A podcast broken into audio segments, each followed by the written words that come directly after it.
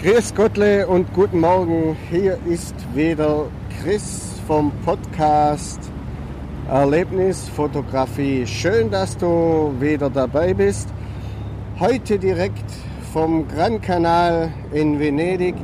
Wir waren die letzten zwei Wochen hier auf Shooting und Workshops und haben ganz viele tolle Aufnahmen gemacht. Heute ist unser letzter Tag, also etwas Zeit, um mal wieder eine Episode unseres Podcasts zu produzieren.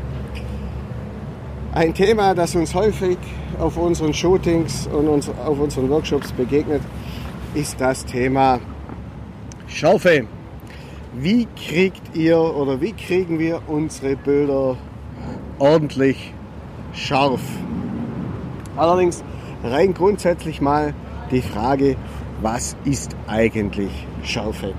Wenn man sich das Ganze mal etwas genauer betrachtet, wird man feststellen, Schärfe ist nicht nur rein objektiv, sondern es ist auch ein sehr subjektiver Begriff.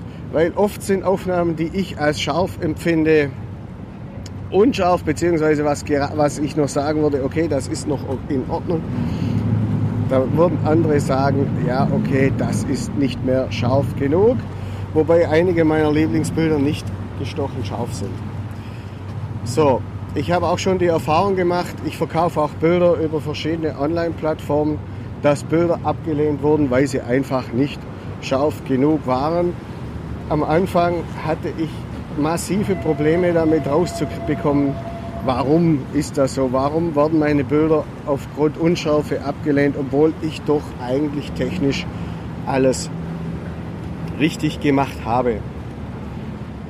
Schärfe bedeutet aus meiner Sicht, dass, die Objekt, dass bestimmte Objekte auf meinem Bild deutlich erkennbar dargestellt werden, dass sie sauber von der Umgebung abgegrenzt werden und erkennbar sind. Das ist meines Erachtens Schärfe. Unsere Sehgewohnheiten bestimmen, was wir bestimmen, was wir als Schärfe oder als scharf wahrnehmen. Jetzt, jetzt sagt ihr natürlich oder könnt ihr natürlich sagen, ja, bei uns, wir sehen doch alles scharf. Also wenn er, zumindest wenn er nicht wie ich eine Brille braucht. Egal wo ich hinsehe, alles ist scharf. Das ist nicht ganz richtig. Wir haben nur den Eindruck, unsere Umgebung scharf wahrzunehmen. In Wirklichkeit nehmen unsere Augen immer nur den Punkt scharf wahr, den wir gerade anschauen. Ihr müsst euch das so vorstellen, unsere Augen sind nichts anderes wie Kameras da gibt es zwar keinen Film oder keinen Chip, der das Bild abspeichert, sondern das wird direkt an das Gehirn weitergeleitet und er ist eine Videokamera und sehr viel wird dann auch durch die Leistung des Gehirns interpretiert und gemacht. Die, unsere Augen als Kameras haben eine relativ oder sehr geringe Schärfentiefe und dadurch, da wir, dass wir irgendwo hinschauen, hinblicken, ähm, entsteht dann der Eindruck, dass wir alles scharf sehen. In Wirklichkeit haben wir aber einen ganz anderen Seheindruck. Wir sehen eben nur einen sehr geringen Bereich scharf.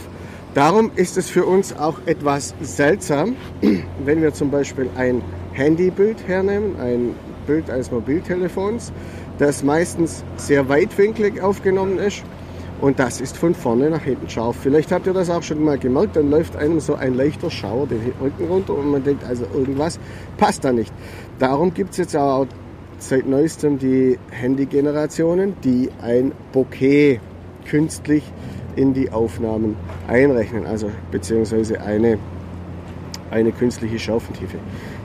Das ist der Grund zum Beispiel, warum wir jetzt eben Bilder mit einem, einer Unschärfe im Hintergrund als natürlicher wahrnehmen oder als normaler wahrnehmen, wie wenn wir das, wie wenn wir das Bild von vorne bis hinten scharf sehen. Des Weiteren ist es natürlich ähm, das Bokeh bzw. eine Unschärfe im Hintergrund auch ein gestalterisches Mittel, den Vordergrund vom Hintergrund abzutrennen. Dazu kommen wir dann aber später. Jetzt beschäftigen wir uns mal zuerst mit der Frage, welche Faktoren beeinflussen die Schärfe meines Bildes. Dazu gehört zum einen mal das Objektiv, zum anderen der Sensor, der Verschluss und damit die Belichtungszeit und auch die Kameraempfindlichkeit. So, was hat denn der Sensor damit zu tun? Viel. Ich habe euch ja vorhin erzählt, dass ich Schwierigkeiten hatte, meine Bilder an den Mann zu kriegen, weil es immer hieß, die Bilder waren unscharf. Ich habe äh, damals mir eine zu meiner Analogausrüstung eine nicht ganz so teure Digital-Spiegelreflexkamera gekauft und eine Bridge-Kamera. Hm? Und es war zum Verrücktwerden. Die Bilder meiner Bridge-Kamera, die wurden immer als scharf äh, akzeptiert und von der Agentur ins Portfolio aufgenommen, während die hoch, eigentlich hochwertigen RAW-Bilder, RAW-Aufnahmen meiner Spiegelreflex immer durchgefallen sind. Das war einigermaßen frustrierend, weil ins eine habe ich viel Geld investiert und in die andere Geschichte nicht ganz so viel. Das hing zum einen mit der günstigen Optik zusammen. Ich hatte nur relativ, äh, bis dato relativ wenig hochwertiges Glas und zum anderen mit der Unschärfe des APS-C-Sensors, der in meiner Kamera war. Vollformat Chips haben eine Größe von 36 x 24 mm. Das entspricht ungefähr der Größe eines Kleinbildfilms. APS-C-Sensoren dagegen sind nicht mal halb so groß. Sie haben 22 mal 14 mm Größe. Es versteht sich von alleine, dass bei diesem Größenunterschied selbst bei der gleichen Menge an Pixeln, also sprich den Punkten, mit denen die Bildinformation aufgenommen wird, weniger Bildinformation gespeichert werden kann, was dazu führt, dass die Bilder, die mit Vollformatchips aufgenommen werden, brillanter und schärfer aussehen wie die von kleineren Chips. Möglicherweise wird sich da technisch in den nächsten Jahren auch etwas tun, aber im Moment ist es, ist es eben eher so, dass es hier qualitative Abstriche gibt. Kommen wir nun zu den Objektiven. Auch die sind maßgeblich für die Qualität deiner Bilder verantwortlich. Ihr habt ja sicher schon gehört, es gibt verschiedene Arten von Objektiven. Es gibt Teleobjektive, es gibt Normalobjektive, es gibt Weitwinkelobjektive, es gibt Zooms, Telezooms, Superzooms. Was haben die jetzt alle mit Schärfe zu tun? Ganz einfach. Ein Punkt ist der, Objektive bestehen aus Linsen und Linsengruppen. Je nachdem, wie diese aufeinander abgestimmt sind, so ist die Schärfe dieser Gläser.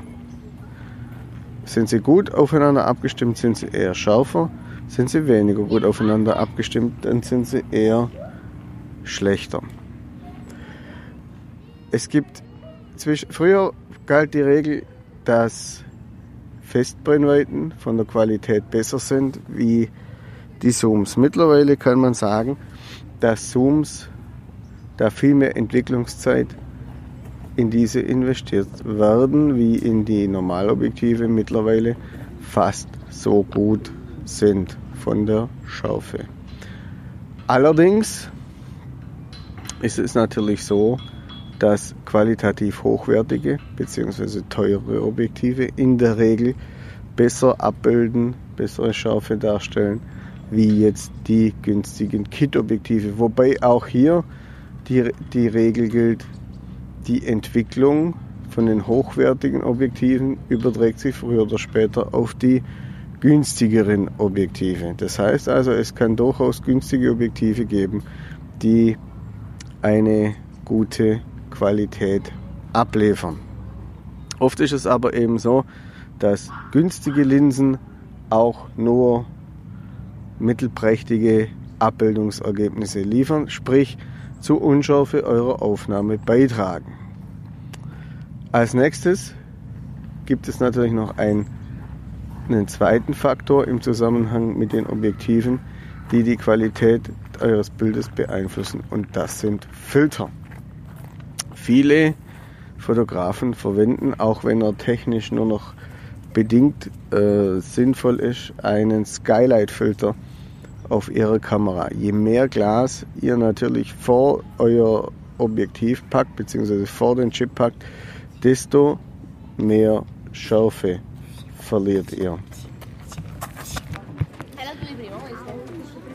Ein Objektiv es besteht aus, ein, aus Linsen beziehungsweise aus Gruppen von Linsen und Linsensystemen, die die Lichtstrahlen auf den Sensor lenken.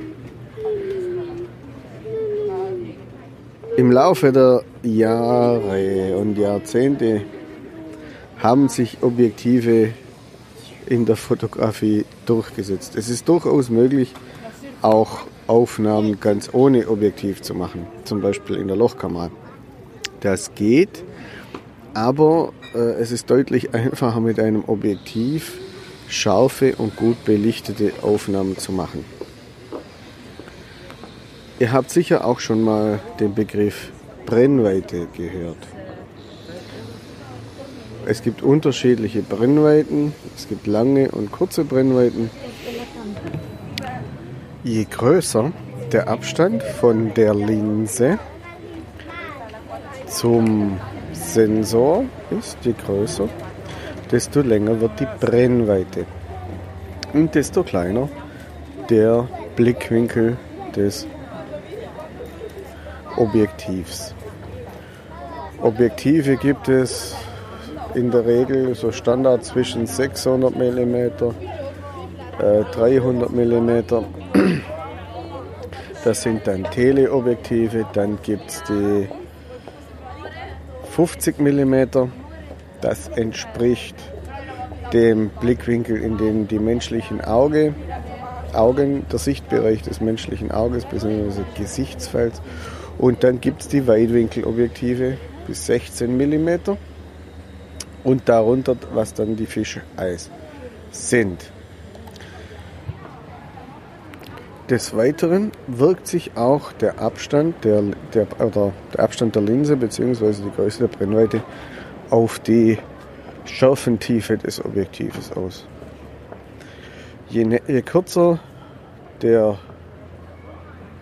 Weg des Lichts, desto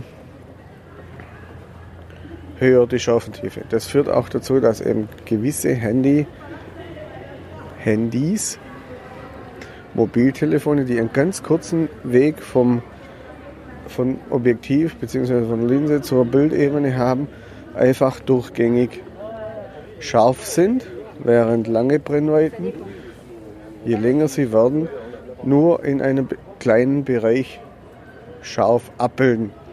Bei der Porträtfotografie führt das dann in der Regel dazu, dass man zum Beispiel dann bei einer großen blinde, blinde Öffnung bzw. bei einer großen Brennweite nur ähm, die Augen oder einen kurzen Bereich, einen kleinen Bereich scharf, scharf bekommt, während zum Beispiel dann schon die Nase und der Haaransatz schon wieder unscharf gezeichnet wird. Ne? Das sind jetzt Sachen, die das Objektiv betreffen. Es gibt, wie bereits gesagt, verschiedene Objektive. Es gibt die Teleobjektive, lange Brennweiten, es gibt normale Objektive, es gibt Festbrennweiten. Früher war es so, dass Festbrennweiten im Verhältnis günstiger und qualitativ hochwertiger waren wie Zoom-Objektive, weil Zoom-Objektive einfach über mehr Linsen verfügen, die miteinander abgeglichen werden müssen und aufeinander angepasst werden müssen. Und es hieß dann immer, okay, es ist immer ein Kompromiss. Zwischenzeitlich ist es so, dass sehr viel Entwicklungsarbeit in Zoom-Objektive entwickelt worden ist, sodass die qualitativ den Festbrennweiten um nichts mehr nahe stehen. Ein wichtiger Bestandteil der Objektive, das sind die Blenden. Nehmen wir uns das menschliche Auge. Auch hier gibt es eine Blende, und zwar die Iris. Die Iris ähm, zieht sich zusammen, beziehungsweise ein Ringmuskel zieht sich zusammen und dadurch wird die Menge des Lichts, das in das Auge fällt, gesteuert. Ist viel Licht vorhanden, zieht sich der Muskel zusammen und es fällt nur noch wenig Licht ins Auge. Ist wenig Licht vorhanden, dehnt sich der Muskel und es fällt wieder viel Licht. Es kann viel Licht ins Auge fallen oder mehr Licht und somit kann das Auge auch bei schlechtem Licht besser sehen. Ähnlich äh, nach einem ähnlichen Prinzip funktioniert es auch bei der Kamera. Die Blende besteht aus verschiedenen mehreren Lamellen. Je nachdem, wie weit ich die öffne oder schließe, fällt Licht in die Kamera. So. Was hat das jetzt mit Schärfe zu tun? Ganz einfach. Hier kommt jetzt die Lichtbrechung und die Lichtbeugung ins Spiel. Je kleiner die Blende ist, desto größer ist die Schärfe. Das heißt, je, weit, je weniger Licht ich durchlasse, desto schärfer wird das Bild, das auf dem Chip abgebildet wird. Jetzt könnte ich natürlich hingehen und sagen, okay, ich mache die Blinde ganz zu, dann habe ich die optimale Schärfe. Nein, das funktioniert nicht. Weil ab einem bestimmten Punkt die Lichtbrechung von der Lichtbeugung aufgehoben wird. Das heißt, äh, verfügt mein Objektiv über die Blende 22 ist die optimale Blende nicht gleich 22, sondern die liegt schon davor. Sagen wir mal bei Blende 9. Ne?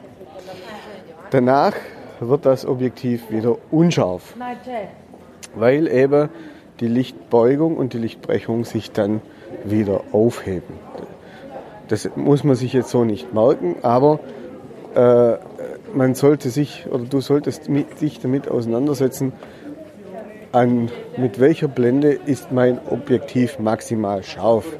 Und das kannst du anhand einer Belichtungsreihe feststellen, indem du eben die, äh, ein Motiv mit einer Blende durchfotografierst, um zu sehen, wo ist mein Objektiv am scharfsten, bei welcher Blende.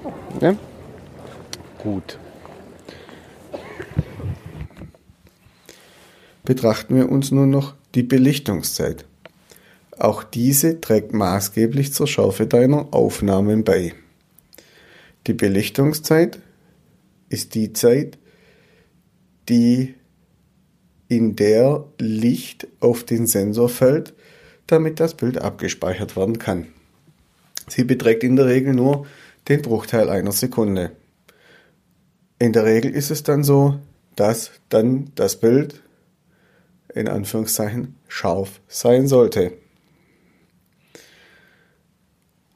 Die Belichtungszeit ist abhängig von der Öffnung der Blende. Ist die Blende weiter geöffnet, dann ist die Belichtungszeit eher kurz. Ist die Blende geschlossen, ist die Belichtungszeit eher lang. Es gibt eine bestimmte Größe, ab da kann nicht mehr aus der Hand fotografiert werden, weil die Bewegung des eigenen Körpers die Bilder unscharf machen würden. Das nennt man dann Verwackeln. Die Belichtungszeit liegt in, diese Belichtungszeit liegt in, in der Regel bei Belichtungszeiten, die länger sind wie eine Sechzigstel Sekunde.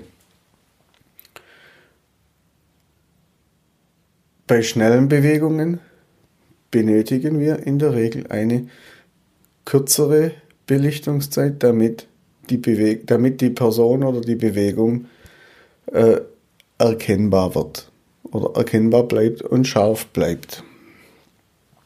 Was heißt, Sportaufnahmen sind in der Regel ein, mit einer kürzeren Belichtungszeit aufgenommen. Die Belichtungszeit wird beeinflusst von Blende, Brennweite und Kameraempfindlichkeit. Je nachdem, wie ich eine dieser Werte verändere, so verändert sich auch meine Belichtungszeit.